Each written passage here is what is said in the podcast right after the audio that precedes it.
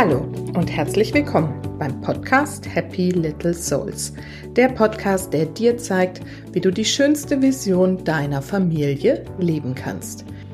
Ich bin Susanne. Ich bin Expertin für bewusstes Familienleben und helfe Müttern dabei, das Leben mit ihren Kindern bewusst zu genießen. So, bevor es heute losgeht mit der Folge, möchte ich dich einladen. Und zwar zu meiner kleinen Seminarserie, die ich live auf Facebook veranstalte. Und zwar heißt sie Bewusst glücklich mit der Familie im Lockdown. Denn sicherlich habt auch ihr gerade echt viel mit diesem Lockdown-Thema zu tun. Und wahrscheinlich habt ihr auch gerade viel Stress oder viel Sorgen und es ist auf jeden Fall, könnte ich mir vorstellen, ziemlich anstrengend für dich. Aber auch in dieser Zeit kannst du dir ein glückliches Familienleben erschaffen, denn alles beginnt in dir. Und wie das funktioniert, möchte ich dir gerne in meiner dreiteiligen Seminarserie beibringen. Wie gesagt, live auf Facebook. Und zwar sind die Termine einmal am Samstag, jetzt kommen Samstag, 16.01. um 14 Uhr, dann am Montag darauf um 20 Uhr und am Dienstag dann um 17 Uhr. Extra ein paar verschiedene Termine, damit es auch hoffentlich für jede Mama da draußen mal möglich ist, live teilzunehmen. Bei live könnt ihr einfach auch direkt Fragen stellen, mal eure Sorgen loswerden, was auch immer euch da gerade auf dem Herzen brennt. Wenn ihr teilnehmen wollt, dann kommt einfach bei Facebook in meine Gruppe, die heißt Happy Little Souls, bewusst glücklich und erfolgreich sein als Mama. Da stellt ihr einfach eine Beitrittsanfrage, dann seid ihr dabei. Das alles ist natürlich auch total kostenlos. Ich mache das wirklich einfach, um euch echt zu unterstützen in diesen sehr verrückten Zeiten. Und ich freue mich also wirklich total, wenn du da dazu kommst. Wir werden über Stress sprechen, wie du den reduzieren kannst und loslassen kannst. Wir werden über Glaubenssätze sprechen. Wir werden über Zeitmanagement sprechen. Ich werde euch alles, was ich bisher an Erfahrungen zum Thema Homeschooling machen durfte und wie ich es für mich jetzt einigermaßen gelöst habe, ja, wie ihr wisst, habe ich ja schon ein paar Mal erzählt, so meine größte Herausforderung, aber inzwischen läuft es echt gut. Da werde ich euch einiges an Input geben. Ich kann euch konkrete Quellen nennen, ähm, wie ihr sowas organisieren könnt, wie ihr eure Kinder beschäftigen könnt. Da habe ich auch schon einiges jetzt an Erfahrung gesammelt. Und ja, möchte euch das einfach alles zur Verfügung stellen. Also ich freue mich, wenn du mit in diese Gruppe kommst. Und wenn du nicht live teilnehmen kannst an diesen Termin, dann ähm, bleiben die live Aufzeichnungen auf jeden Fall in der Gruppe und du kannst sie auch einfach ganz entspannt dann später anschauen. So, das war's erstmal vorweg. Heute ein langer Vorspann. Und jetzt geht's aber um die wunderbare Folge, das tolle Gespräch, das ich heute mit euch teilen möchte. Und zwar hatte ich Sarah Schädli im Interview mit ihrer Tochter. Ja, genau, das ist eine Premiere. Wir haben ein Interview zu dritt aufgenommen und es war für mich echt eine ganz große Freude, mit diesen beiden wunderbaren Frauen zu sprechen. Und Sarah hat eine tolle Geschichte zu erzählen, von der eben auch ihre Tochter hm, ja, sehr betroffen war. Und zwar ist Sarah in der Liebe, in ihrem Leben, ihrem Herzen gefolgt. Und darum wird es heute gehen, warum, auch wenn es manchmal echt schwer ist und dich vor große Herausforderungen stellen kann, es eben doch manchmal der richtige Weg ist, zu neuen Ufern aufzubrechen und alte hinter sich zu lassen, auch wenn das sehr, sehr schmerzhaft sein kann. Ich finde, es ist eine Geschichte voller Mut und Stärke, aber auch voller Herzenswärme und Liebe. Und ich finde es so toll von Annalena, dass sie mit in dieses Interview reingekommen ist, von ihren Erfahrungen berichtet und vor allen Dingen auch von ihrer eigenen Mission, die sie inzwischen parallel zu ihrer Mutter auch verfolgt und gerade aufbaut. In dieser Geschichte geht es also um Liebe, Liebe auf den ersten Blick und um Trennung, um den Herzensweg. Es geht aber auch um die schlimme Erfahrung von Mobbing, was sie mit einem macht und wie man sie überwinden kann. Es steckt ganz, ganz viel in dieser Botschaft, in diesem Gespräch drin und ich wünsche euch jetzt ganz viel Freude mit diesem Interview mit Sarah und Annalena Schädeli.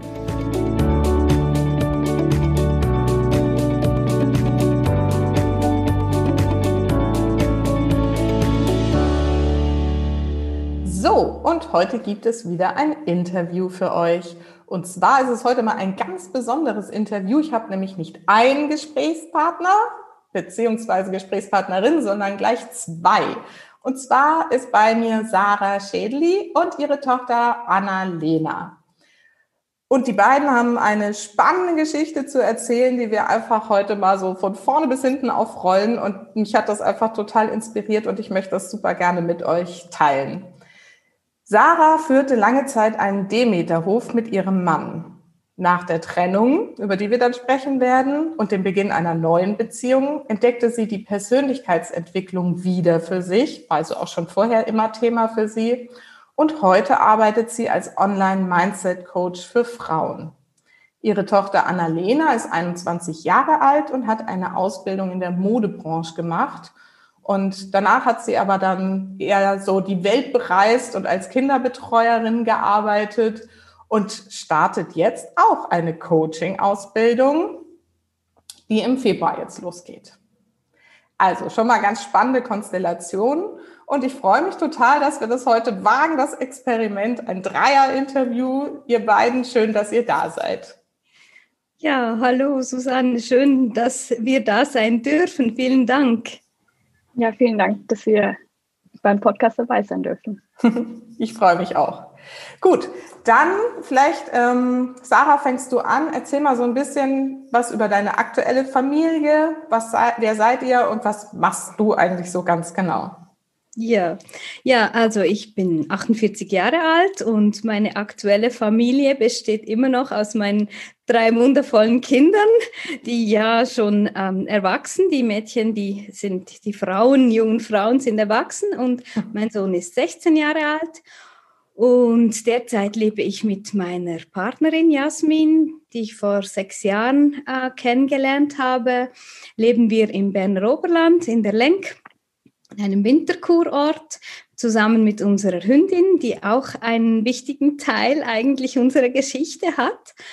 Und ja, da, und jetzt bin ich äh, voll als Online-Coach ähm, tätig für Frauen. Äh, hatte letztes Jahr im April meinen sicheren Bundesjob gekündigt, weil ich einfach gemerkt habe, nee, mein Herz ruft nicht. Ich möchte eigentlich das machen, was ich schon lange mache in meinem Leben, nämlich coachen, das auf verschiedenen Ebenen und habe so ja die Persönlichkeitsentwicklung wiederentdeckt, wie du gesagt hast und äh, ja, auch das Online, das ist natürlich jetzt das, was, was wirklich total mir am Herzen liegt, weil ich es so toll finde, keine Reisewege zu haben und auch gemerkt zu haben, ja, wie die wie die Energie wirklich auch über dieses Kam über diese Kamera, über diesen Kanal da wirklich so toll funktioniert. Mhm, super spannend. Genau, den Weg wollen wir dann so ein bisschen nachvollziehen, wann das Thema Persönlichkeitsentwicklung das erste Mal zu dir gekommen ist, warum es vielleicht wieder ein bisschen aus dem Blick gegangen ist und wie du jetzt wieder dahin gefunden hast. Und Annalena, magst du dich auch noch mal ein bisschen vorstellen? Ja, also wie du schon gesagt hast, habe ich meine Ausbildung in der Modebranche gemacht ähm, und bin dann auf verschiedenen, äh, in verschiedenen Clubhotels der Welt ähm, arbeiten gegangen. Ähm, die Persönlichkeitsentwicklung, da habe ich eigentlich schon als Kind sehr viel von Mama auch mitbekommen. Mit neun Jahren habe ich das erste Mal The Secret gesehen, glaube ich. Damals, damals hat es mich natürlich noch nicht so, also ja, als Kind ein eher Dokumentarfilm zu schauen, ist halt ja vielleicht nicht gerade das, was man sich wünscht, aber ähm, im Nachhinein bin ich schon sehr dankbar, dass ich da schon früh in Berührung gekommen bin. Mhm. Ähm, meine Mama hat uns halt auch immer beigebracht, dass wir uns die Sachen genauso vorstellen und wünschen sollen, wie wir die halt haben wollen. Mhm. Ähm, ja, und durch das bin ich auch jetzt wieder dieses Jahr äh, hauptsächlich wieder sehr intensiv an diesem Thema und, oder an diesen Themen zu arbeiten. Mhm. Wo genau. wohnst du jetzt? Ich wohne jetzt momentan in Chur. Das mhm. ist ähm, ganz am anderen Ende von der Schweiz, wo meine Mama wohnt. Okay. Und genau, also mit dem Zug habe ich fünf Stunden circa und das für die Schweiz schon eher weit. Ähm, und ja, aber ich weiß auch nicht, wie lange ich hier bleibe, weil ich hier eigentlich hingezogen bin, um mein Tourismusstudium zu machen, was ich aber wieder abgebrochen habe. Genau. Ah, okay. Also geht es vielleicht wieder zurück irgendwo in die Nähe von Mama. Ja, oder ganz, ganz weit weg. Oh, spannend, spannend. Genau. Ja, cool. Wenn man so ganz ungebunden ist, darf man das ja auch nutzen. Ja, auf jeden Fall. Gut, so, Sarah, dann fangen wir bei dir mal an. Wir wollen ja deine Geschichte erzählen und Anna-Lenas Geschichte dazu dann. Ähm, magst du einfach mal anfangen? Wie war so dein Weg? Hm, ja, mein Weg war eigentlich so, dass ich äh, geboren und aufgewachsen bin in Basel. Äh, durch den äh, Arbeitgeber meines Vaters sind wir dann nach Bern gezogen, als ich 15 Jahre alt war das war so ein bisschen ein Schnitt da in meiner Entwicklung, weil ja mit 15 hast du schon so ein bisschen Freundeskreis. Ich war auf dem Gymnasium, hätte eigentlich ähm, studieren wollen. Das war, wäre eigentlich so mein angedachter Weg gewesen. Und dann das Schulsystem war so anders, dass ich in Bern wirklich die neunte Klasse, dass ich da wirklich so total wow abgesagt bin. Also von Gymnasium war da keine Rede mehr. Mhm und habe dann eine kaufmännische Ausbildung gemacht, ähm, hab, ähm, war bei verschiedenen Versicherungsbrokern tätig, habe auch den Fachausweis in Versicherungswirtschaft gemacht. Mhm. Und ja, habe dann eben schon mit, ja, vor, hm, es waren etwa 28 Jahren, wo ich so mit äh, den ersten Sachen, ein Kurs in Wundern, Chuck Spezzano, ähm, äh, Gespräche mit Gott äh, und ja, die Prophezeiung von Celestine haben mich auch immer sehr beschäftigt. Mhm. Da war ich so in, ja, in diesen Kreisen drin, habe auch eine Ausbildung als Naturärztin gemacht. Mhm.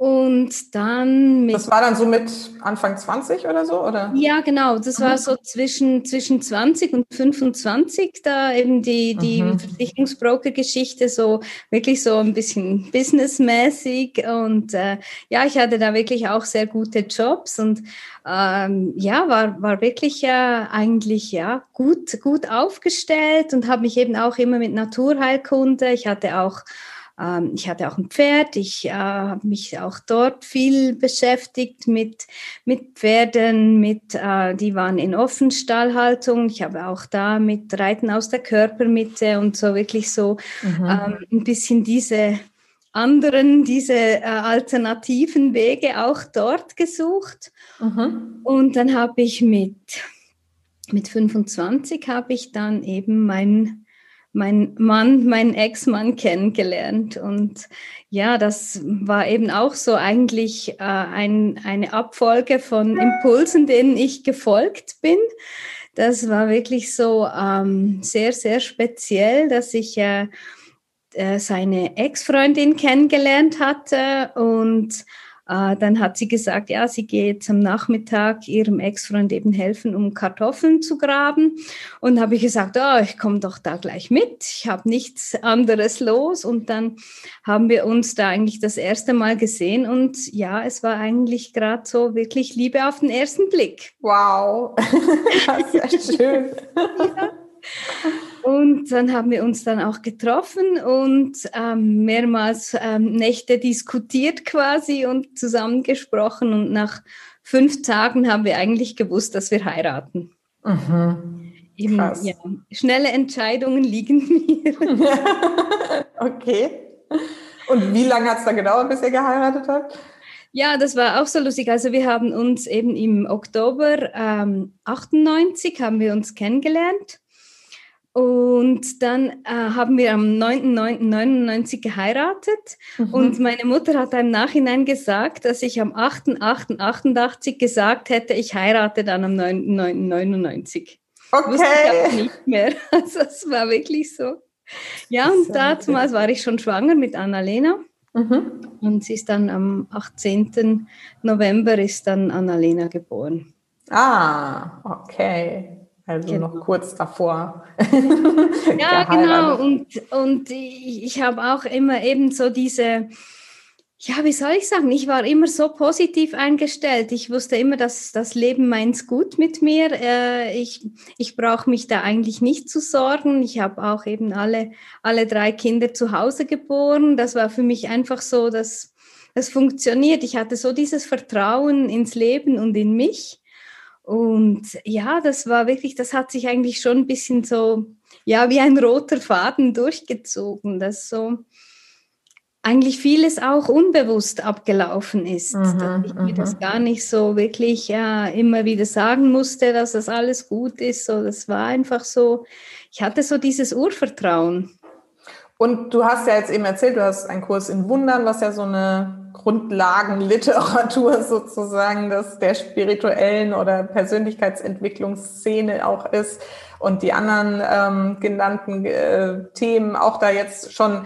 Kanntest du und hast du es in der Zeit auch gelebt, also Gesetz der Anziehung und so weiter?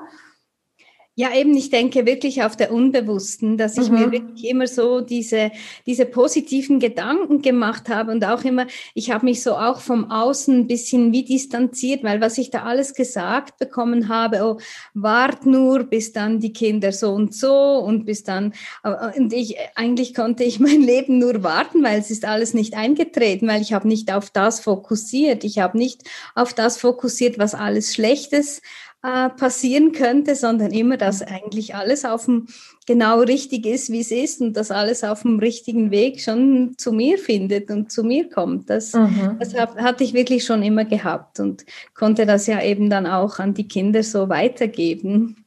Das heißt, du hast deine Kinder tatsächlich in so einem Urvertrauen, intuitiv einfach nach deinem Wünschen großgezogen.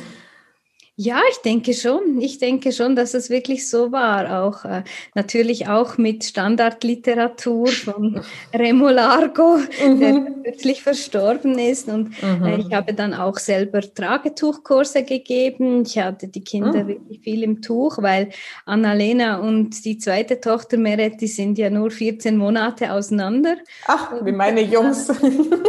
ja, und Annalena, die war so spät, die hat erst mit 20 Monaten war die am Laufen. Also ich habe eigentlich ein halbes Jahr zwei Kinder rumgetragen. Mhm. Oh je. ja, es war, es hat alles funktioniert, neben Hof, neben allem dem. Also es war eigentlich eben, ich habe mir da auch gar nicht ja, groß Gedanken gemacht. Es war einfach immer so und es war gut so. Mhm. Erzähl mal ein bisschen von diesem Hofleben. Ihr habt einen Demeterhof betrieben. Genau, das war äh, Milchwirtschaft und Ackerbau. Und ähm, ja, es war ein relativ oder ist ein großer Hof so für ähm, mittelländische ähm, Betriebe.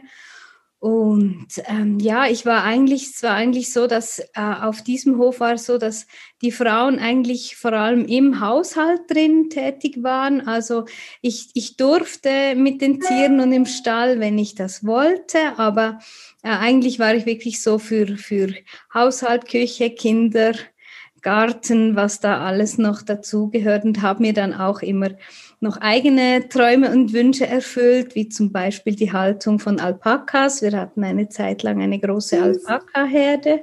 Mhm. Ja, genau, die waren wirklich ganz süß.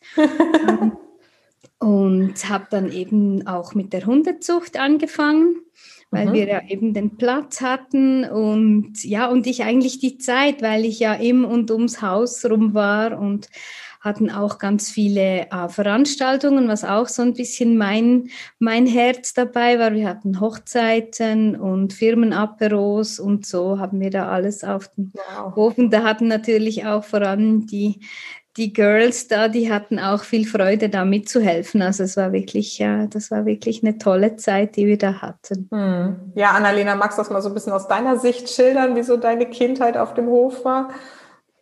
Ja, auf jeden Fall sehr schön. Also in der Zeit, wo ich ein Kind war, fand ich es vielleicht nicht immer so cool, weil man war halt so die Einzige, die auf dem Hof war, obwohl ich auf, in einem Dorf aufgewachsen bin, mhm. war ich immer die Einzige in der Klasse, die auch ähm, halt vom Bauernhof kommt. Und dann findet man es vielleicht nicht so cool, aber jetzt im Nachhinein, wenn ich zurückschaue, war es halt schon sehr schön, weil wir konnten einfach rausgehen, ohne dass irgendwer mitkommen musste, weil halt wirklich keine befahrene Straße in der Nähe war mhm. und auch draußen so viel Platz war zum Spielen und Mama musste uns manchmal fast zwingen, irgendeinen Film mal anzuschauen, wenn mal schlechtes Wetter war, weil wir einfach draußen spielen wollten. Und das ist eigentlich so eine schöne Kindheit. Und ich bin sehr dankbar dafür, weil jetzt, wenn man heute schaut, ist es halt ja nicht mehr so oft so klar, auf dem Bauernhof sicher auch noch, aber die, ja, die digitalen Medien und alles hat halt schon sehr überhand genommen. Hm. Und ich bin halt wirklich noch mit sehr vielen Büchern, CDs und ähm, eben halt draußen aufgewachsen ähm, von daher waren wir auch sehr selten krank, was natürlich auch sehr ähm, positiv ist. Mhm. Mm, und ja, eben die Feste auf dem Hof hat wirklich, das hat uns echt immer Spaß gemacht. Wenn da in Hochzeit war, war es immer richtig aufregend und wir konnten hinter der Bar helfen und da Getränke ausschütten und es war einfach, ja, hat einfach ja super Spaß gemacht. Oh, schön. Ja, es klingt wirklich sehr, sehr schön. Genau, und dass du da zum Teil Schwierigkeiten auch hattest, dann so in der Umgebung, da kommen wir ja nachher auch nochmal dazu. Genau. Genau. Ja, Sarah, dann erzähl doch mal weiter. Was kam dann? Ja, was kam dann? Ja, eben ich, ich habe immer viel, ja, viel angerissen. Ich hatte wirklich intensive Tage, auch immer am Mittagstisch waren wir immer so zwischen sechs bis zwölf Personen, für die ich da Mittagessen gekocht habe.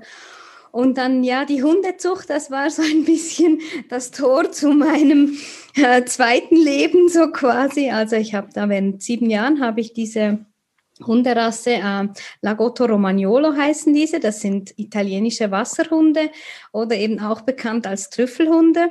Mhm. Und ich habe da einen Bericht gelesen und ich wusste, wow, das ist mein Hund, weil die Haare nicht haben eine super Größe und ja, sind sehr kinderfreundlich und eigentlich ja sehr leicht zu erziehen auch. Und ja, dann habe ich begonnen, diese zu züchten. Ich hatte in diesen sieben Jahren waren 13 Würfe äh, mit drei unterschiedlichen Hündinnen, also über 80 Welpen sind da bei uns auf die Welt gekommen. Und äh, ja, das war eine, wirklich eine tolle und intensive Zeit. Also man, manchmal stellt man sich das auch ein bisschen zu romantisch vor, weil man muss vor allem putzen. Wenn die Mutter da nach zwei Wochen nicht mehr so alles wegputzt, dann ist Putzen und ja, die Kinder, die haben da auch ähm, die schönen und auch die stinkigen, unschönen äh, Momente miterleben können. Und natürlich war es für die Kinder und für die Welpen wirklich super, so ähm, gemeinsam eigentlich aufzuwachsen, weil die Welpen, die hatten da wirklich eine super Prägung, auch auf dem Hof, mit Lärm, mit Traktoren, mit allem drum und dran und eben auch mit den Kindern. Das war wirklich eine gute Zeit und ja, so ist es dann gekommen, dass ähm, eine gewisse Jasmin bei uns angefragt hat, dass ihr, ihr Partner, die hatten ein Restaurant im, im Tessin in der italienischsprachigen Schweiz und sie möchten gerne so ein Lagotto.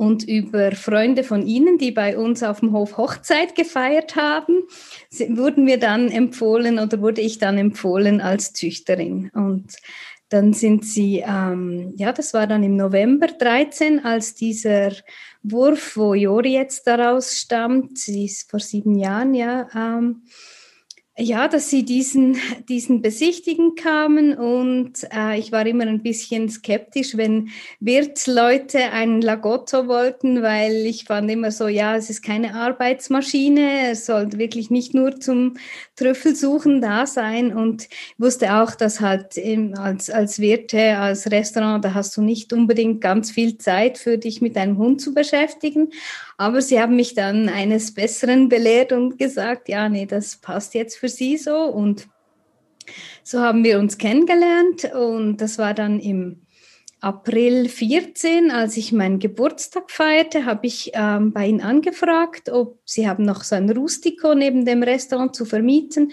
ob äh, mein Ex-Mann und ich äh, da ein zu meinem Geburtstag das Wochenende verbringen könnten. Und wir waren dann bei ihnen und es war wirklich sehr ja, anregend, lustig, die Gespräche, die wir zu viert hatten.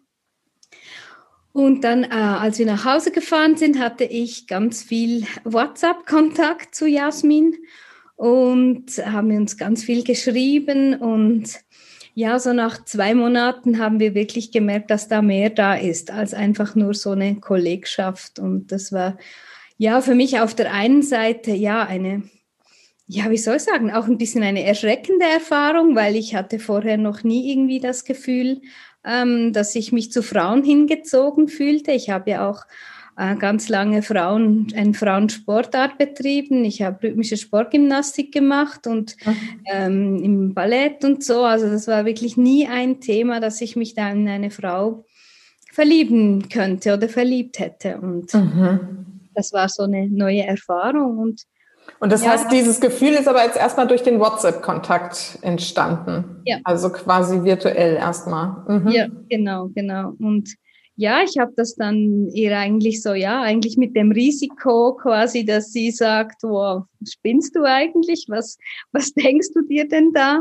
Habe ich ihr das so geschrieben und wir haben dann auch viel telefoniert und von ihrer Seite war es ja genauso. Also es wirklich mhm. so, ein Match sozusagen. Also und auch sie hatte vorher nie das Gefühl, dass Frauen für sie ein Thema sind, oder? Ja, in ihrer Jugend doch eher schon. Hat sie schon auch so eine Erfahrung gemacht, aber sie hatte auch immer ähm, ja männliche Partner und Freunde. Also das ist äh, mhm. für sie war es nicht ganz so neu wie für mich. Mhm, mhm. Und ja, ich habe dann einfach gemerkt, ja, das ist einfach, das ist halt Liebe zu einer Person, zu einer Seele oder was auch immer. Das spielt eigentlich gar keine Rolle, ob Frau mhm. oder Mann. Und habe das dann eigentlich auch wirklich, als mir das so klar, klar war, habe ich das wirklich auch meinem Mann sofort gesagt. Also das war für mich wirklich, ähm, ich wollte, ich kann da, ich bin ich bin da ein offenes Buch quasi. Ich kann da nicht so, ähm, ich kann auch nicht lügen, das sieht man mir sofort an. Äh, das, das geht einfach nicht. Und ich wollte ihn wirklich da, ähm, ja, eigentlich ihm mitteilen, was da mit mir passiert ist. Und das heißt also, ihr habt euch aber gar nicht gesehen, Jasmin und du in der Zeit, sondern nur geschrieben. Oder nee, habt ihr euch auch dann, getroffen? Ja, wir haben uns einmal, ja, das war auch so ähm, speziell, da hat mein Ex-Mann hat da im Juli 14 hat er gesagt, ja komm, das Tessin ist doch nicht so weit, wir könnten ja spontan zu Ihnen zum Nachtessen gehen und haben dadurch unseren, äh, zu einem Freund quasi ähm, reservieren lassen, dass das nicht wir sind. Und dann habe ich dann Jasmin, ähm, ja, wir haben den ganzen Tag so ein bisschen geschrieben und dann plötzlich habe ich ihr geschrieben, ja, wir sind jetzt hier und sie, ja, wo? Ja, auf eurem Parkplatz. Und sie hat da wirklich gesagt, sie stand in der Küche und es hat ihr wirklich den Boden unter den Füßen weggezogen. Und ja, da haben wir, das war das eine Mal und eben nach diesem Besuch habe ich es dann einem Ex-Mann gesagt, dass das wirklich, da war auch quasi der erste Kuss da und das war für mich so wie ein Nachhausekommen. Also es war wirklich so, ja, jetzt bin ich hier angekommen. Das war wirklich so ein krasses Gefühl. Und magst du mal ein bisschen erzählen? Ich meine, du hast ja erzählt, so dein Mann war ja nun auch irgendwie Liebe auf den ersten Blick. Nicht jetzt so, mhm. wo man denkt, na ja, gut, die haben, sind halt aus Versehen schwanger geworden und mussten dann irgendwie heiraten und dann haben sie irgendwie lange durchgehalten oder so, sondern es war ja schon auch wirklich tief empfundene Liebe. Wie war das zu dem Zeitpunkt? Ja, das war natürlich nach diesen, ja, was waren das, 16 Jahre oder so.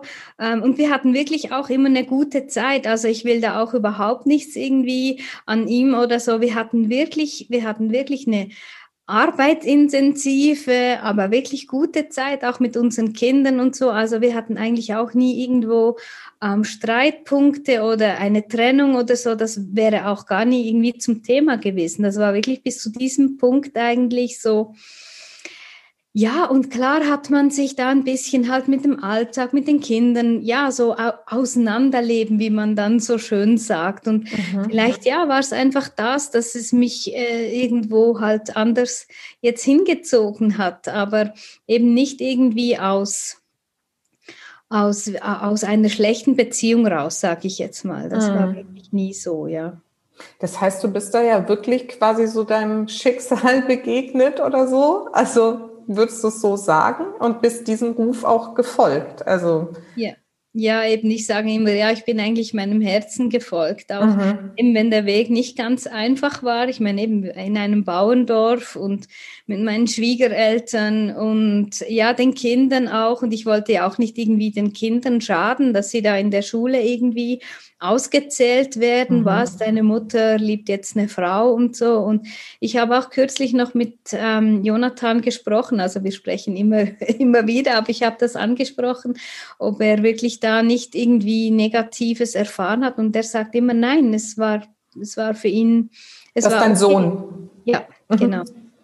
Ja, der, und ja, er war eigentlich noch der, der, ja, er war zehn Jahre alt, war noch in der Schule im Dorf und ja, klar, für, für mich war es eigentlich so, dass dass je näher eben mein, mein Mann wollte ich wirklich einfach äh, rein Wein einschenken. Das war wirklich so ganz klar, dass ich, aber dann habe ich schon gemerkt, dass je näher das Umfeld, desto schwieriger wurde es, um das mitzuteilen. Auch für, um das meinen Eltern zu sagen, meinen Kindern zu sagen, das war schon eigentlich der schwierigste Part so. Mhm. Welches war denn der allerschwierigste Part? Dein Mann, deine Eltern, Schwiegereltern, Kinder? Hm. Ja, also äh, interessanterweise glaube ich wirklich meinen Eltern. Weil bei den Kindern, ich habe irgendwie das, also wie soll ich sagen, ich hatte auch nie Angst, dass sie jetzt sagen würde, oh Mama, wir, wir stoßen dich jetzt aus oder so. Vielleicht habe ich da auch ein bisschen mein Reptilienhirn mit diesem Urvertrauen auch ein bisschen ausgeschaltet, dass ich wusste, nee, die, die verlassen mich jetzt nicht oder die sagen jetzt nicht, ja, jetzt äh, äh, wollen wir nichts mehr mit dir zu tun haben oder so. Und mhm. vielleicht war es bei meinen Eltern so auch aufgrund ihres Alters, dass ich gedacht, gedacht habe, ja, die verstehen das vielleicht gar nicht. Also mhm. Und schlussendlich muss es ja auch niemand verstehen. Ich, also ich hatte auch nicht die Erwartung, ähm, sondern einfach, ja, ich bin ja eigentlich der, derselbe Mensch geblieben in dem Sinne. Mhm. Und wie waren die Reaktionen dann? Also du hattest irgendwie, es war schwierig für dich, das mitzuteilen. Und wie waren dann so die Reaktionen? Ja, ich, also ich denke schon am Anfang irgendwie ein bisschen schockiert. So, wow, was passiert jetzt da? Und ich denke halt auch für die Kinder, die wünschen sich ja eigentlich immer, dass alles gleich bleibt. Ich meine, die wollen ja ein, eine, sozusagen das, was sie kannten. Es ist ja nicht unbedingt, dass sie wissen, dass das jetzt das Beste ist oder so, aber es ist das Gewohnte. Mhm. Und dass dann irgendwie, ja, dass das aus dem Gewohnten plötzlich eine, Unsicherheit oder eine neue Situation entsteht, das denke ich, ist einfach für die Kinder eigentlich ein wie eine normale Reaktion, dass sie mhm. das irgendwie auch, ja, sie können das ja auch eine Art nicht unbedingt nachvollziehen, weil ja, es ist ja, es sind ja meine Gefühle, es waren ja nicht so, und es hat ja auch nichts mit ihnen zu tun. Ich meine, meine Liebe zu ihnen, die ist, äh, die, die ist immer, immer, immer da und war immer da und das ist überhaupt ja nichts, dass sie ihn direkt oder direkt so betroffen hätte, dass jetzt für mhm. sie weniger da wäre. Jetzt haben wir ja spannenderweise deine Tochter hier eingeladen.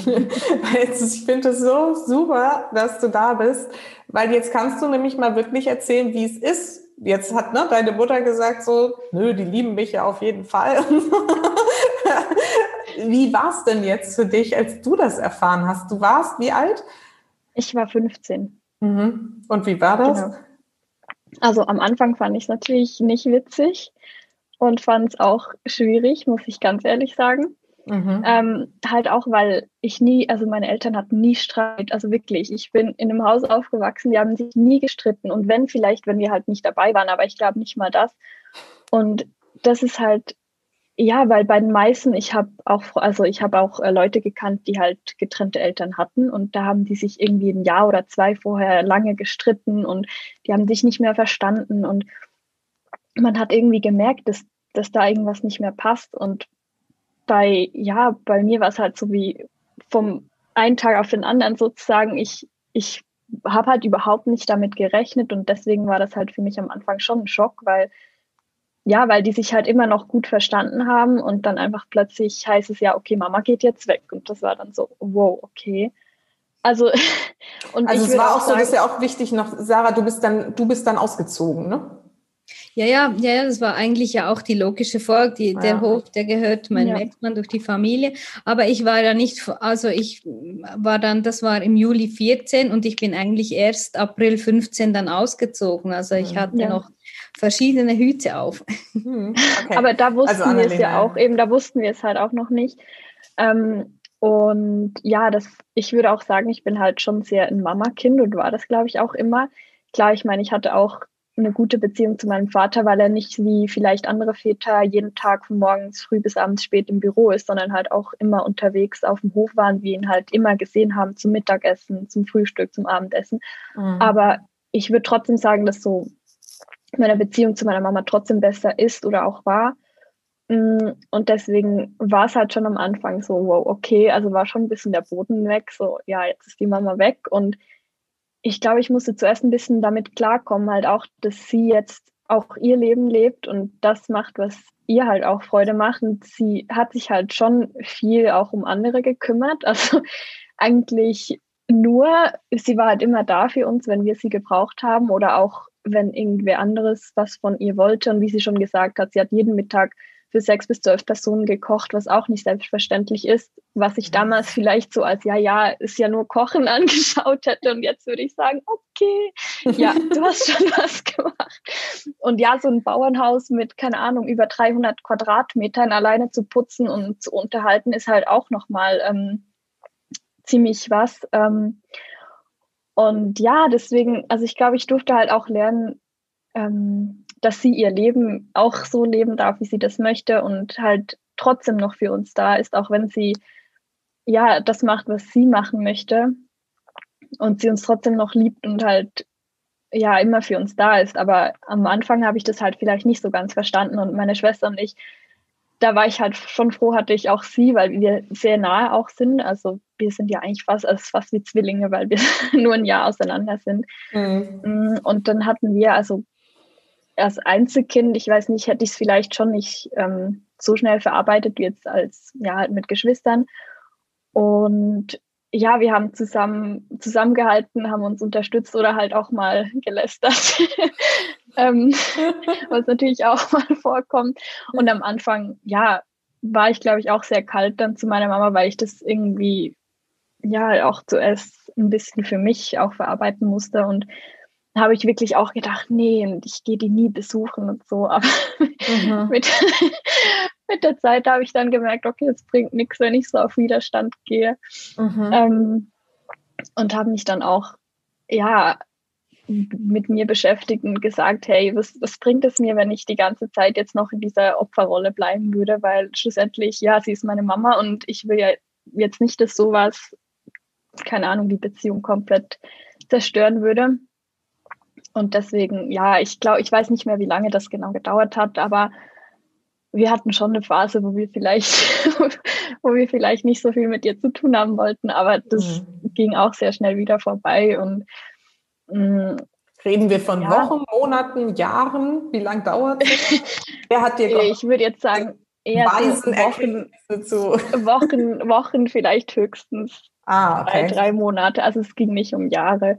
Mhm. Und ja, also das hat mir geholfen. Also auf jeden Fall auch meine Großeltern, also die Eltern meiner Mama, wo ich auch immer hingehen konnte, die sind ja auch kurz vor der Trennung ins gleiche Dorf gezogen. Hm. Ähm, 200 Meter oder so entfernt. Also wir konnten da auch immer hingehen, was ich dann auch sehr oft ähm, ausgenutzt hatte. Und da war ich sehr oft mit meinen Geschwistern halt auch.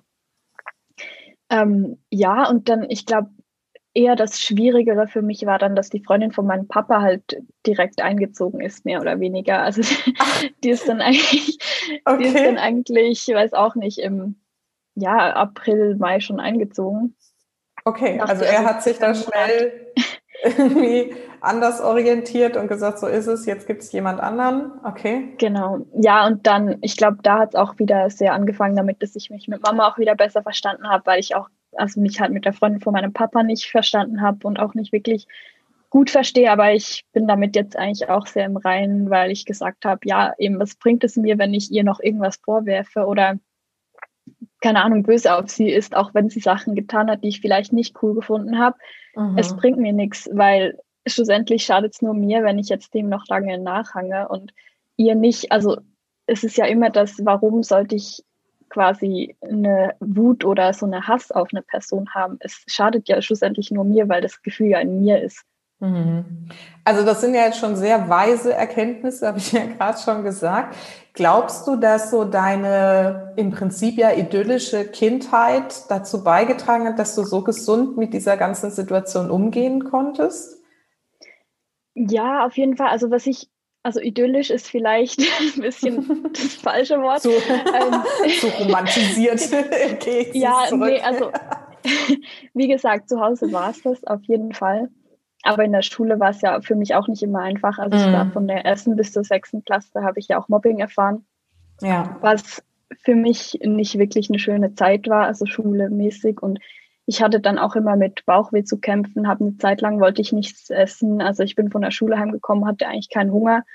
Ähm, ich war dann auch bei, keine Ahnung, Schulpsychologen, Sozialarbeitern, Ernährungsberatung und alles hat mir irgendwie auch nicht so wirklich weitergeholfen. Und das hat mich halt schon auch geprägt, würde ich sagen.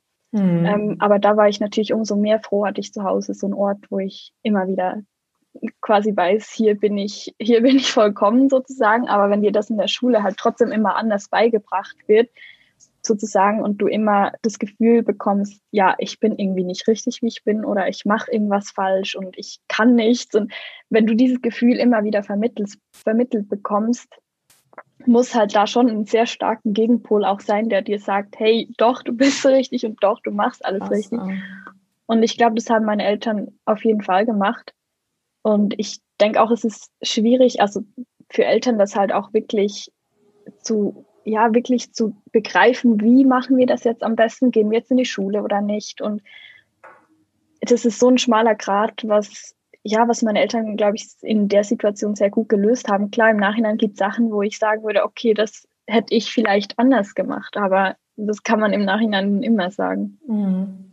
Magst du da noch mal, jetzt sind wir da schon eingestiegen, so ein bisschen erzählen, wie das zu dieser Mobbing-Situation kam? Weißt du, warum du da irgendwie so reingeraten bist?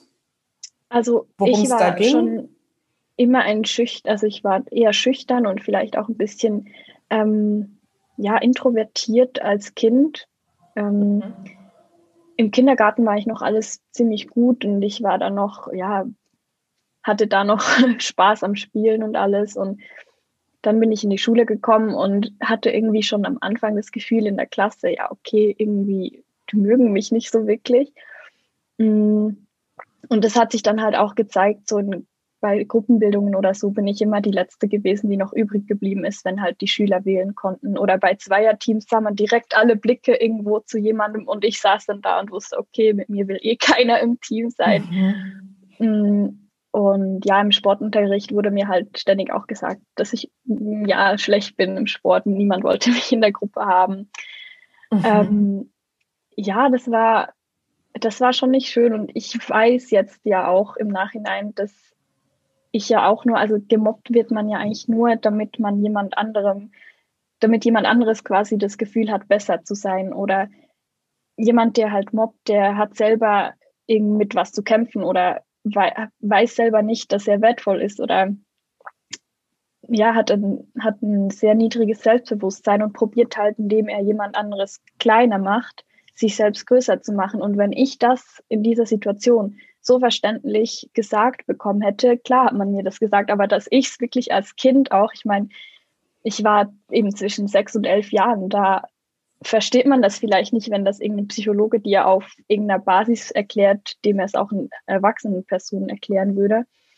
Ähm, dann hätte ich sicher auch anders umgehen können und halt nicht immer darauf fokussieren, ja, was ist das Problem? Und man hat immer irgendwie ein bisschen versucht zu suchen, ja, was ist das Problem oder was mache ich quasi falsch?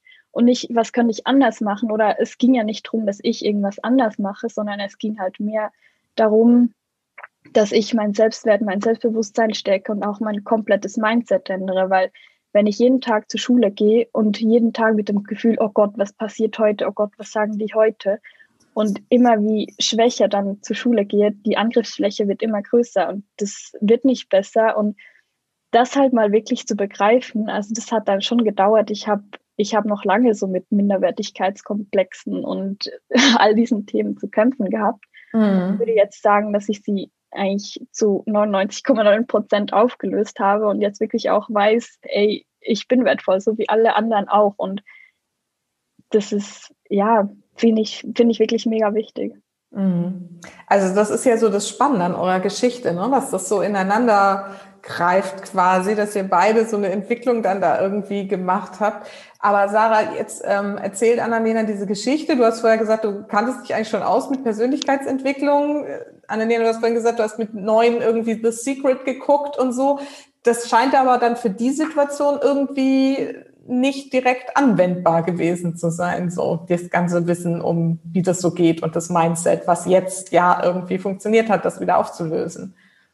Ja, natürlich. Also das, das hat natürlich verschiedene Faktoren und Gründe, weil ja, wenn, wenn du selber in dieser Situation bist, also man sagt ja manchmal auch ganz böse, dass ähm, die Kinder der Lehrer die unerzogen sind. Also nein, das ist natürlich, ähm, ja, wenn du selber in der Situation drin bist, ist es natürlich auch nicht, ähm, ja, siehst du es ja eben auch nicht von außen, sondern du bist da drin, drin und drehst dich da auch ein bisschen in der eigenen Suppe drin. Und eben die Außenansicht, die hat auch in dem Sinn ein bisschen gefehlt. Und dann ist es sicher so, eben wie Annalena sagt, sie hatte sie konnte das natürlich akustisch hören, aber dass es wirklich so tief geht und dass du das wirklich dann auch anwenden kannst, das braucht vielleicht einen Moment. Und, und da denke ich eben, und für mich war es wirklich immer so, ich wollte nicht in den Problemen rumgrübeln. Das äh, mache ich heute auch als Coach so, weil Du kannst 100 Jahre nach allem Negativen suchen und irgendwo äh, legst du da eben den Fokus nur darauf.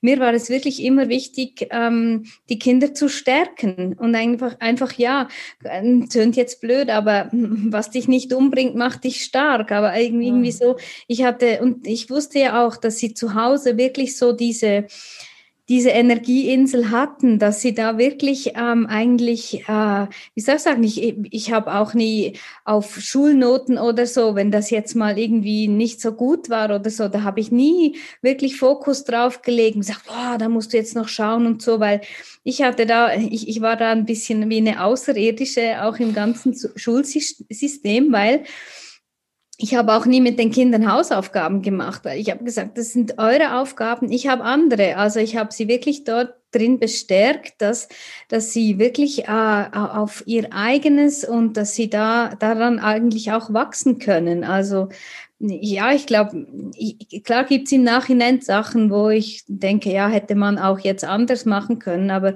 ja, es ist halt immer so, mit dem, mit dem weiteren Blick darauf ähm, ist es dann einfacher, die Situation zu betrachten. Mhm aber vielleicht jetzt so als Tipp für die Hörerinnen, die vielleicht irgendwo so eine ähnliche Situation gerade erleben, kind ist irgendwie introvertiert, kommt nicht an in der Schule, gibt ja viele auch hochsensible Kinder, die dann diese Probleme haben. So, was würdet ihr denn da jetzt so an Tipps aus eurer Erfahrung? Also Annalena, du machst ja deine Coaching-Ausbildung auch, um jetzt dann mit Kindern zu arbeiten, was ich echt total faszinierend finde, in so einem jungen Alter das schon so zu entscheiden. Aber was könnt ihr denn vielleicht jetzt an der Stelle schon mal so an konkreten, das hätten wir anders machen können, so wäre es vielleicht gut gegangen, besser gegangen, weiß man natürlich nicht. Aber was könnt ihr denn da vielleicht sagen? Ja, also wie gesagt, einfach immer wieder dem Kind also wirklich begreiflich zu machen, dass es einfach perfekt ist, wie es ist und dass es nichts an sich, also klar, man kann sich weiterentwickeln, aber nicht in der, in der Sicht von, du musst dich verändern, ähm, mhm. dass du nicht mehr du sein kannst, damit du nicht mehr gemobbt wirst. Das ist halt so dieser, ich muss jetzt was vorspielen, dass ich bin, aber dass ich eigentlich gar nicht bin. Und das mhm. ist komplett, für, also aus meiner Sicht komplett falsch. Und ja, da halt einfach wirklich immer zu bestärken, die anderen sind weder schlechter noch besser, sie sind einfach anders und du bist auch genauso richtig und dass alle anderen auch genauso richtig sind. Einfach das halt einfach wirklich komplett begreiflich zu machen und ich hätte mir halt wirklich jemanden an meiner Seite gewünscht, der halt sowas auch durchgemacht hat und nicht so Schul auf schulpsychologischer Basis. Ich meine, die machen einen super Job, das will ich überhaupt nicht sagen, aber für mich als Kind in dieser Situation hat das einfach nichts gebracht. Mhm. Okay.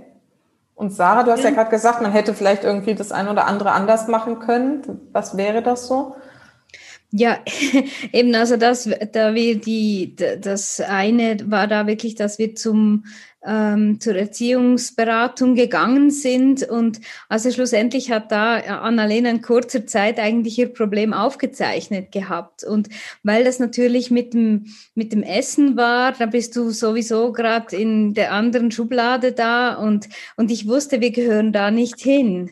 Also das war so ein bisschen, das war ein, ein Umweg, den wir gemacht haben, der eigentlich nicht, nicht, äh, nicht sinnvoll war. Also wirklich, ich hätte da auch mehr äh, noch auf mich und auf uns vertrauen können, dass, mhm. das, dass das wirklich alles so gut kommt. Und äh, ja, eben auch als Annalena nicht essen wollte, ich habe da auch keinen Druck gemacht.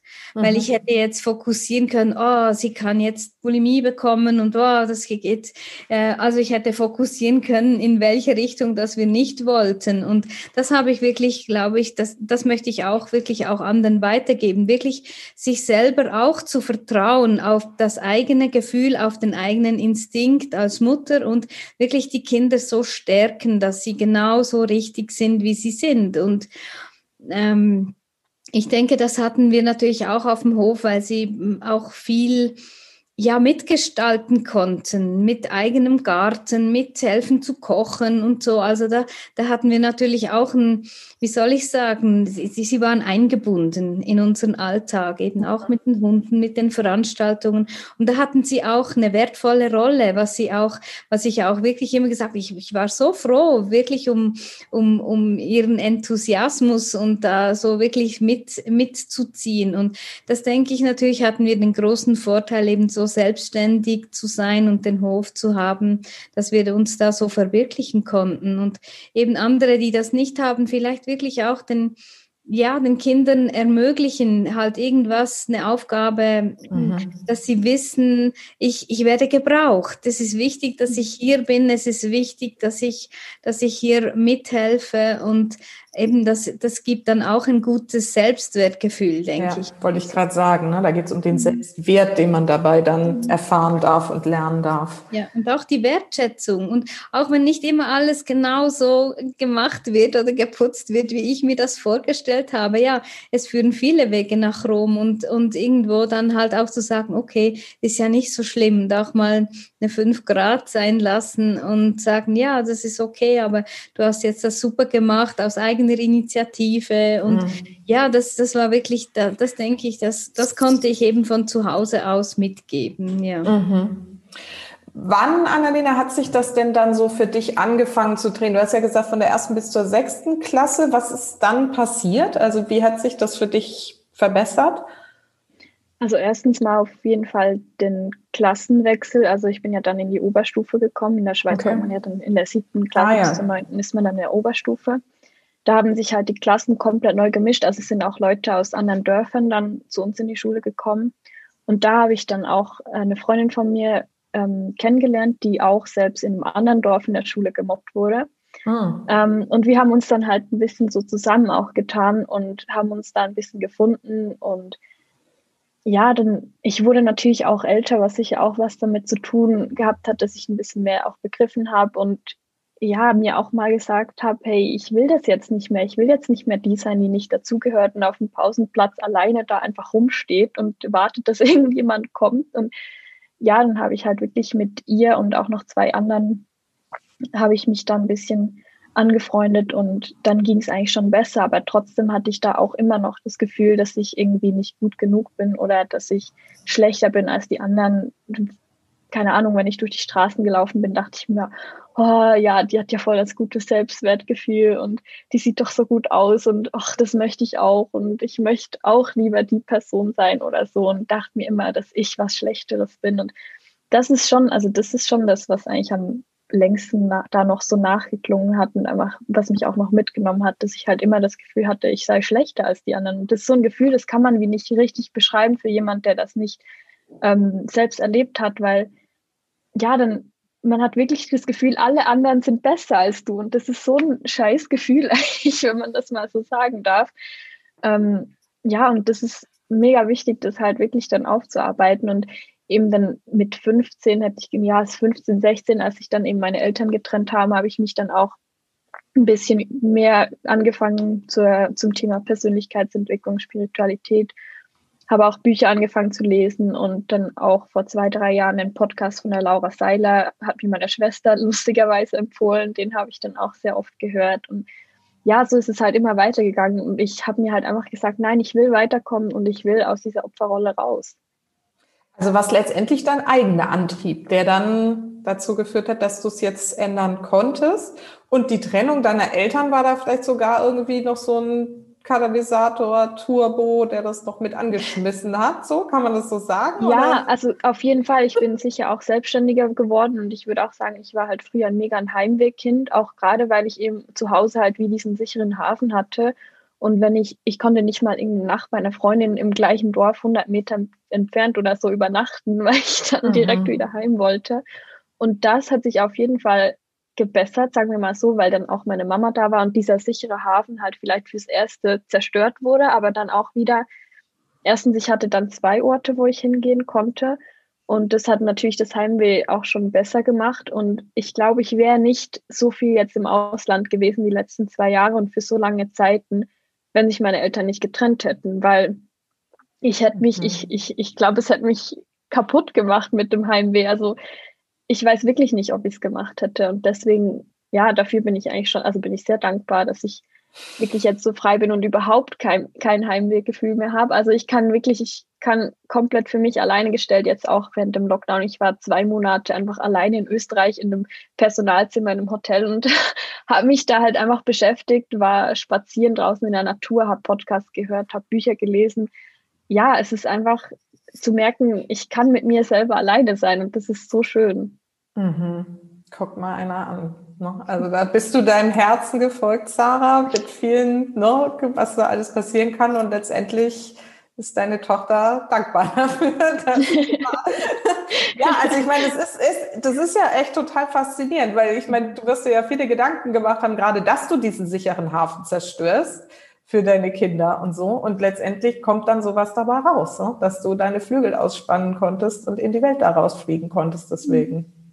Super. Ja, und eben es, es waren Wurzeln da und das finde ich eben auch so wichtig für die Kinder, eben die Wurzeln, dass sie eben danach, danach fliegen können und es ist wirklich, und ja, ich finde, also ich finde es wirklich auch sehr schön und natürlich bin ich auch unendlich dankbar sowieso für meine Kinder und jetzt den Weg, den Annalena da äh, gegangen ist, das finde ich wirklich, ähm, ja, das finde ich echt, echt schön und eben auch, dass sie, ja, dass sie in jeder Situation eben die Geschenke sieht. Das ist wirklich, und da denke ich, wenn man das kann, ist man wirklich schon auf einem, einem guten Weg, sage ich jetzt mal, oder hat schon ein gutes Level erreicht, was, mhm. was Gedanken, was, was, äh, was das anbelangt. Also wirklich, mhm. ja, sehr, sehr schön.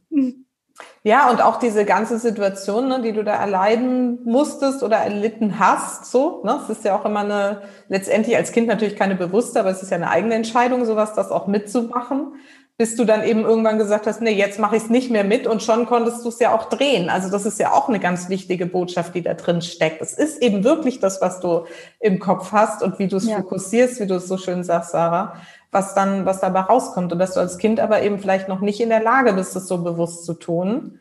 Aber das jetzt, was du vielleicht irgendwie aus der Zeit mitnehmen konntest und wie ihr da auch dran gearbeitet habt, jetzt eben Früchte trägt und in was für einem Ausmaß irgendwie so, ne?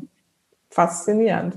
Wie ging es denn dann jetzt so weiter? Also Sarah, du bist dann ausgezogen irgendwie. Wohin? Warst du da weit weg oder? Nein, ich war da in Bern.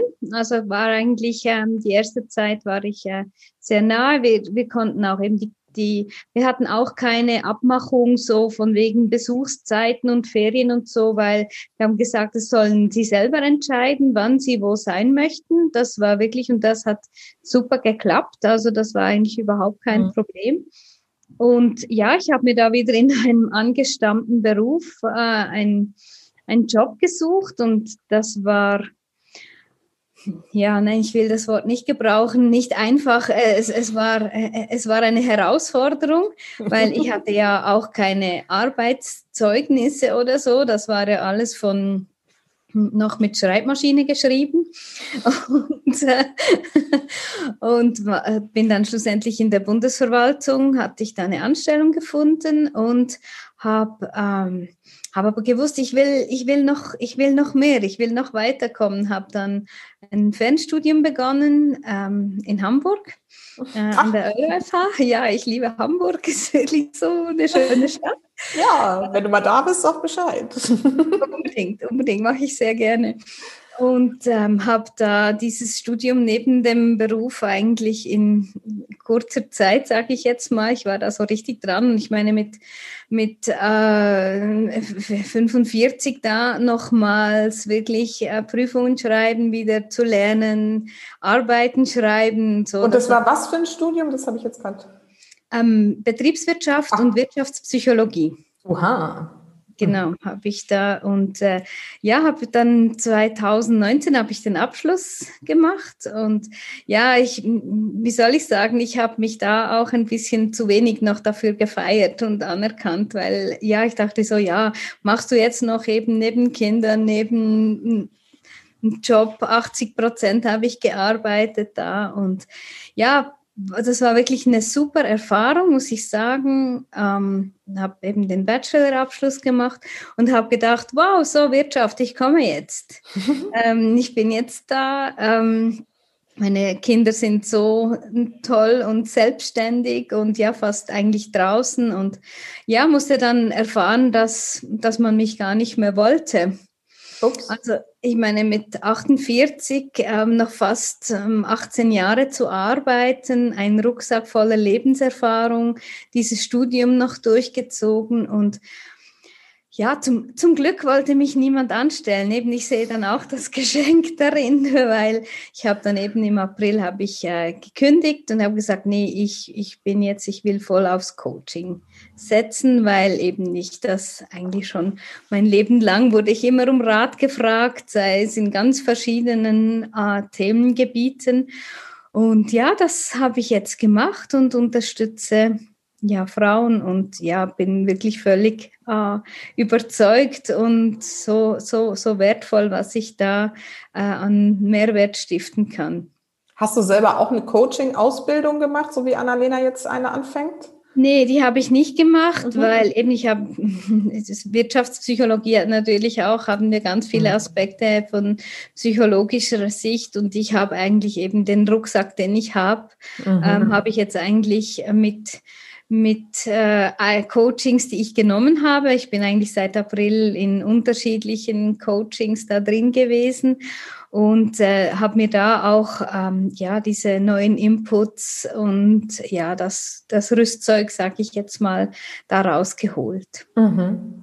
Welche Coachings hast du da so gemacht und was war so deine Essenz daraus? Ähm, ja, meine Essenz daraus ist eigentlich, dass es mich bestärkt hat, dass ich eben schon immer auf dem richtigen Weg war. Also eben, was heißt richtig und falsch, aber für mich richtigen Weg. Auch die Ansätze eben, die ich hatte mit dem Gesetz der Anziehung, mit dem Fokus, mit, mit dem Glauben, weil eben es ist, es ist alles immer das, was du glaubst. Und ja, das, wenn man diese Gedanken, wenn man wirklich diese Gedanken im Griff hat und wenn man sich Ziele setzt, auch große Ziele setzt, ähm, das ist für mich eigentlich schon die Essenz, dass man mhm. etwas äh, verändern und bewegen kann im Leben. Das ist wirklich, äh, ja, und ich war bei wirklich bei, bei unterschiedlichen Coaches jetzt, also ja, nicht zehn, aber es waren, es waren so ähm, drei, die wirklich, die mich auch geprägt haben. Und bei der einen, ähm, bei Katrin Weishäubel war ich im Money Magnet und die hat dann so einen Kindercall gemacht. Äh, speziell äh, für, für diese Gruppe. Und dann war eben Annalena, Meret und Jonathan waren da auch dabei. Und da hat Annalena gleich so ein bisschen den Ärmel reingezogen. Aha, inwiefern, Annalena, magst du das so erzählen? ja, also in diesem Kindercall war es schon so, ich habe mich so gefreut auf diesen Call, habe mir ein paar Fragen aufgeschrieben habe echt viel gefragt und ich habe mich dann auch ein bisschen blöd gefühlt manchmal, weil niemand so wirklich die Fragen gestellt hat, nicht die ganze Zeit, und wie ist das und das und das. ähm, und dann habe ich so gemerkt, dass ich diese Energie einfach total cool finde und das ist einfach, ich habe mich danach wirklich wie ein anderer Mensch fast gefühlt, also ich war so energiegeladen und hätte die Welt umarmen können, das war wirklich richtig krass. Und dann nach einem Call. Überlegt, ja. Magst du vielleicht noch mal kurz für, weil ich weiß nicht, ob alle meine Zuhörerinnen jetzt wissen, wer Katrin Weißhäupel ist und was sie genau macht irgendwie. Was, magst du das mal kurz, so ganz kurz irgendwie erzählen? Ja, also sie ist jetzt seit zwei oder drei Jahren, glaube ich, selbstständig, hat ihr Business Miss Smartheit gegründet und coacht seit jeher Frauen über Money Mindset und generell ähm, mhm. Mindset-Themen. und hat sich ein sehr namhaftes Business jetzt aufgestellt mhm. quasi. Ähm, genau, und dieser Call ging dann circa, glaube zwei, drei Stunden oder so. Also eigentlich war eine Stunde vorgesehen, aber ich hatte halt einfach noch ein paar Fragen. das ist ja cool. Und dann, ähm, ja, habe ich mir überlegt, okay, ähm, ich habe jetzt gerade das immer sehr viel Geld schon auf die Seite gelegt, halt während meiner Ausbildung, damit ich dann später studieren kann, da das ja der Staat dann nicht mehr unterstützt, wenn man schon eine erste Ausbildung hat hier in der Schweiz. Und dann, ähm, ja, meinte sie so, ja, entweder du buchst jetzt oder du machst halt das Studium und dann sehen wir uns in fünf Jahren wieder. Ist okay, du willst. Und ich war dann so, oh Gott, das triggert mich jetzt gerade so sehr. Ähm, ja, und dann habe ich am, am nächsten Tag gab es so viele Zeichen. Ich habe da bei einer Familie gearbeitet als Nanny und wir haben ein Kinderbuch angeschaut und im Buch sehe ich einfach plötzlich so einen Laden, also es ist ohne Text und da ist einfach riesig Katrin angeschrieben und ich so, oh Gott. dann, dann höre ich irgendwie so, ich glaube, es war glücklicher als Gott von Neil Donald Walsh, höre ich so das ähm, äh, ja, Hörbuch, habe mir vorhin noch aufgeschrieben, mein Ziel bis Ende des Jahres möchte ich 118.000 auf meinem Konto haben. So, und dann höre ich einfach, wie der sagt, ja, keine Ahnung, dieser Betrag, den du in, in dich investierst, kommt siebenmal oder so zu dir zurück. Ich rechne aus, Moment, der Betrag vom Coaching von Katrin mal sieben, 19.000 irgend, äh, nee, warte, 119.000 irgendwas. Nicht so, nein, schon wieder das nächste Zeichen, scheiße. Und ja, dann ähm, war es noch irgendein Zeichen, genau, ein Consultant von Katrin hat mich dann angeschrieben, einfach so, die wusste nicht, dass ich in einem Kindercall bin. Hey, hier jetzt buche Thinking Results. Also nicht so, okay, ja, ist ja gut, ich habe es verstanden, ich buche.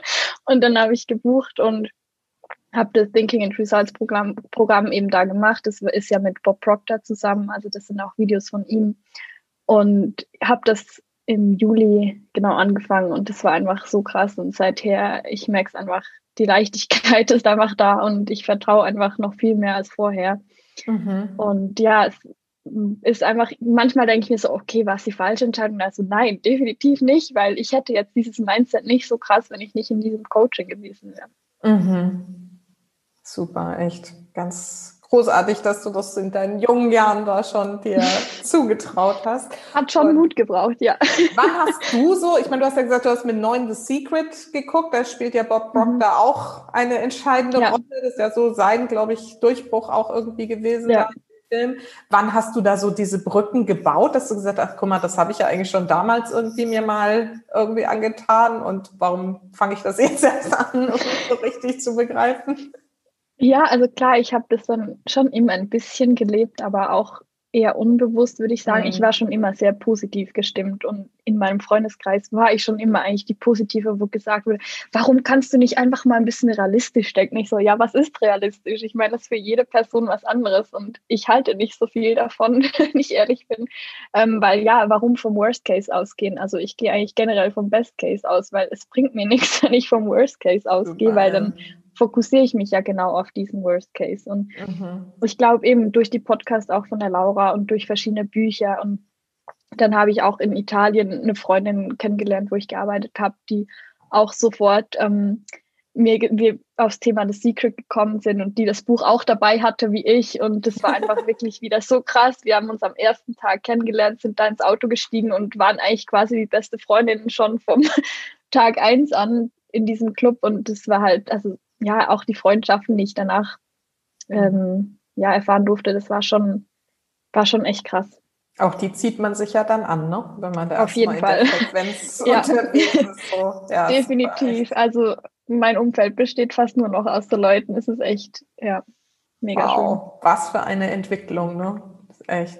Und Sarah, du hast ja gesagt, also gerade jetzt bei der Vorstellung, du bist wieder zu diesem Thema Persönlichkeitsentwicklung gekommen. Das heißt, du hast es ja zwischendurch, hast du gesagt, mehr so unbewusst betrieben. Ab wann ging es denn bei dir los, dass du jetzt wieder gesagt hast, bewusst setze ich das jetzt ein und ich mache nochmal die Coachings? Wie kam das eigentlich genau? Ähm, das kam, dass ich äh, in der Bundesverwaltung intern ähm, den ersten Job gekündigt habe, ohne dass ich einen neuen hatte weil ich konnte da einfach nicht mehr. Das war so, hm, wie soll ich sagen, ja, ein, ein, eine nicht wertschätzende Stimmung da und ich habe gesagt, ich kann so nicht arbeiten. Und dann habe ich einfach gekündigt, ohne dass ich einen neuen Job hatte. Ja, eben in, in meinem Alter nach, nach meiner ganzen Geschichte. Und ich habe da so vertraut drauf, dass das kommt was Besseres. Mhm. Und das war eigentlich so wieder dieser, dieser Beginn, wirklich aktiv ähm, sich ähm, eben mir Ziele zu setzen, zu wissen, ähm, dass die Impulse kommen, dass ich diese erreichen kann, auf die Impulse zu hören oder eben auch aufs Herz zu hören. Und das war eigentlich so wieder der, der Startschuss, das so ähm, selber zu leben. Und dann eben äh, war es eigentlich, ich hatte ähm, eigentlich mein Geschäft, die Beraterin, das hatte ich schon vorher, weil ich habe noch zwei Semester Jura ähm, studiert in Fribourg und da wollte ich eigentlich so eine Beratung, eine gesamtheitliche Beratung machen, eben für Frauen mit Rechtsproblemen oder auch mit, ja, halt ein Coaching in, im, im gesamten Kontext da. Und dann habe ich wirklich vor, ja, vor eineinhalb Jahren habe ich begonnen, das wieder zu aktivieren und gesagt, doch, das ist eigentlich wirklich das, weil ich kann so viel weitergeben. Ich kann, ich weiß, ich kann Mehrwert stiften. Ich weiß, ich kann so eben auch diese Leichtigkeit drüber bringen. Und ja, ich bin so halt dieser authentische Typ, sage ich jetzt mal. Und äh, da ist das eigentlich das Ganze so wieder, wieder, äh, habe ich das wieder aktiviert, ja. Mhm dann ist das ja jetzt so der perfekte Moment, wo ihr mal erzählen könnt, wie man mit euch arbeiten kann, wenn man da jetzt irgendwie sagt, wow, die klingen irgendwie so leicht und haben ja auch viel jetzt eine tolle Geschichte als Background. Wie kann man euch denn erreichen und was kann man mit euch dann machen? Ja, also mich kann man äh, auch auf Facebook erreichen. Ich bin Social Media bin ich ziemlich aktiv und habe eine Homepage äh, unter dieberaterin.ch ähm, und jetzt mit, äh, mit meiner Partnerin Jasmin haben wir ein neues Projekt, das heißt Glitzerfabrik, wo wir eben ähm, gleichgeschlechtliche Frauen wirklich unterstützen wollen, ihre Wahrheit auch zu leben. Und weil ich denke auch mit, mit das wirklich diese Wahrheit äh, zuerst zu erkennen und dann auch äh, rauszutragen, ähm, ist nicht immer einfach und wir möchten da wirklich so auch mit unserer Geschichte Mut machen. Das ist wirklich wow. das, das, was wir möchten. Und die startet jetzt diese Woche, diese Glitzerfabrik. Oh, voll schön. Schönes Thema. Das ist bestimmt noch, ja, total wichtig. Voll schön. Wusste ich noch gar nicht.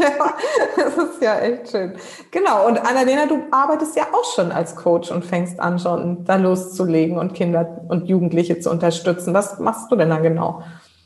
Genau. Also mich erreicht man auch auf Facebook. Da habe ich ähm, auch eine Gruppe. Ähm, dann habe ich eine Homepage an annalenaschetterling.com. Ähm, gerne mal anschauen und eben, also ich mache eins zu eins Coaching, sowohl auch Gruppencoachings mit ähm, einem Call die Woche, das dauert acht Wochen. Und genau, einfach mit Übungsvideos auch von mir und persönlichen E-Mail-Support, wenn mal irgendeine Frage ist zwischen den Coachings. Und Zielgruppe ähm, so vom Alter her? Zielgruppe vom Alter her, also ich sage jetzt mal so, die Hauptzielgruppe wäre zwischen 6 und 13, 14 Jahren. Mhm. Aber ich muss auch sagen, also wie gesagt, auch Jugendliche und auch wenn man im Erwachsenenalter noch Probleme damit hat. Ich habe jetzt auch schon ja, Erfahrung gemacht, dass es auch da noch sehr gut aufzulösen ist mhm. und dass ich da auch ähm, sehr gerne weiterhelfe. Aber tatsächlich so Schwerpunkt auf die, in denen du selber diese Situation genau, ja. noch nicht ja. so richtig ja. versteht, wenn es die Erwachsenen einem erklären, genau. vielleicht weil du eine andere Zugangsebene dazu findest. Ne? Ja, weil ich halt wirklich auch weiß, wie sich's anfühlt und weil ich mir auch gerade so jemanden gewünscht hätte, als ich ein Kind war, der wirklich weiß, wie es ist, weil sonst habe ich mir halt manchmal auch gedacht, ja, du redest jetzt einfach, du weißt ja nicht, wie es sich mhm. anfühlt. manchmal ist es so als mhm. Kind, ist es nicht begreiflich, dass dir jemand da helfen kann, der das halt auch nicht ähm, selbst durchgemacht hat. Klar mhm. kann jemand dir auch so helfen, aber als Kind ist es manchmal nicht so leicht verständlich. Mhm, mh. Ja, super. Also ganz, ganz wichtiges Projekt, auch finde ich total großartig. Wir werden beides natürlich verlinken in den Show Notes und auch nochmal im Post dann.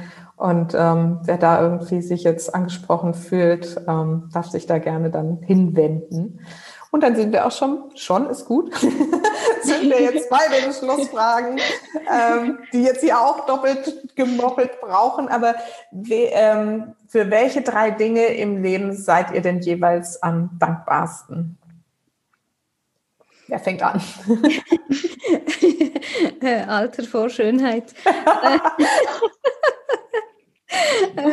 Nee, also ich, ich bin wirklich unglaublich dankbar eigentlich für mein Gesamtpaket an Leben ähm, und ähm, ja, meinen drei Kindern, weil ich ja wirklich, ja, ich wirklich ihren Weg und so, das finde ich wirklich mega toll, wie sie das da gemacht haben.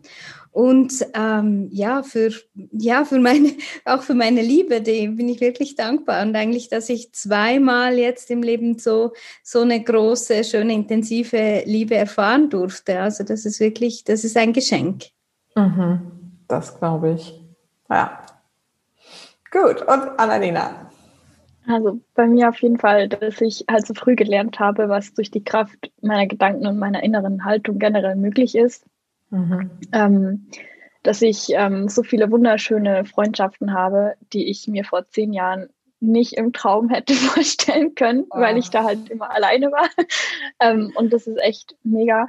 Mm, und dass ich einfach weiß, dass ich mir mein Leben so gestalten kann, wie ich das möchte und dass da eigentlich niemand was dazu zu sagen hat. Mhm. Genau. Voll schön. Ja, und dann ist ja meine Schlussfrage immer, was ist denn so eure wichtigste Botschaft an meine Mamas da draußen, meine Supermamas? Ja, die Supermamas, die sollen doch wirklich ihrem Herzen folgen. Das ist wirklich so. Äh, und auch, ähm, ich finde auch, dass man ähm, unbedingt aufhören muss zu denken, was die anderen denken könnten. Mhm. Weil das ist wirklich, ich denke auch in einer Partnerschaft, wenn man das irgendwie, wenn man ein ein Thema anspricht und denkt, oh nee, das kann ich jetzt nicht bringen. Und dann plötzlich findet der andere, wow, ich denke das schon lange. Also, dass man sich da eigentlich selbst beschränkt, etwas nicht zu sagen, was einen beschäftigt und der andere ist eigentlich, ja, man rennt quasi offene Türen ein. Und das ist für mich auch eine wichtige Botschaft, wirklich auch den Mut zu haben, halt auch vielleicht unangenehme Dinge anzusprechen, aber sie auszusprechen und dann ähm, weiterzuschauen und eben so positiv zu sein, dass man wirklich auf das Gute fokussiert. Mhm. Dankeschön, ja. Ja, und man sieht ja, es führt, ne, so schwierig vielleicht die Wege auch sind, die das Herz einem so aufzeigt, dass es letztendlich der richtige Weg ist und was Gutes dabei rauskommt. Ne? Also das finde ich so eine tolle Botschaft. Und ja, Annalena, was ist denn so deine Botschaft noch? Ja, dass du halt wirklich deinen Kindern immer wieder zu verstehen gibst, dass sie perfekt sind und mhm. dass du sie nie davon abhältst zu träumen, was sie träumen wollen. Dass mhm. die einfach, dass die diese Kraft nie verlernen, weil es ist einfach, ja, es ist alles möglich und das ist ja mega wichtig, dass es die Kinder heutzutage nicht mehr verlernen und dann wieder irgendwann vielleicht 50, 60 oder halt auch früher wieder neu erlernen müssen. Mhm. Ja, was genau, Dankeschön, ist ja genau der Zweck meines Podcasts, das mit da rauszugeben. Danke, dass du, ich glaube, du bist die Erste, die es mal so sagt. Vielen Dank. Super. Voll schön, voll schön. Und du weißt es ja nur wirklich, wovon du sprichst. Ihr zwei, ich danke euch wirklich von ganzem Herzen für diese tolle Geschichte ähm, weil da so viel Botschaft drin steckt. Also wenn man das sich irgendwie mal genau anschaut und anhört, das ist echt so wertvoll. Und ich danke euch wirklich sehr, auch dir besonders, Annalena, dass du den Mut gehabt hast, hier mit reinzukommen in den Call und ähm, das mit uns geteilt hast. Und dir, Sarah, auch, ich meine, auch das ist ja eine mutige Geschichte, das hier so zu erzählen. Also auch Mut ist ein tolles Thema. Ey. unbedingt, unbedingt, ja. ja. Also vielen, vielen herzlichen Dank für eure Zeit und dass ihr das hier mit uns geteilt habt. Ja, danke dir. Danke dir. Danke dir. Vielen Dank. Ja, und wir bleiben auf jeden Fall in Kontakt und hören dann. Bis ja. bald. Bis bald. Bis bald. Tschüss. Tschüss. Tschüss.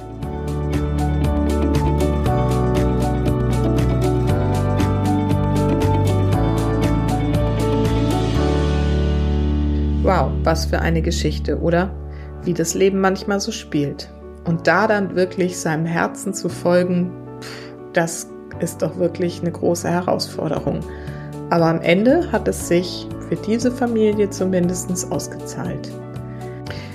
Ich hoffe, ihr konntet einige schöne Impulse aus diesem Bericht, aus dieser Geschichte mitnehmen und habt ansonsten einfach auch eine, so eine Freude gehabt an dem Gespräch wie ich beim Aufnehmen. Und jetzt freue ich mich, wenn wir uns im Laufe der Woche im Live-Seminar treffen, in meiner Facebook-Gruppe Happy Little Souls, bewusst, glücklich und erfolgreich sein als Mama. Und ansonsten hören wir uns nächste Woche wieder. Bis dahin, vergiss nicht, Familie ist, was du daraus machst. Alles Liebe, bis ganz bald. Deine Susanne.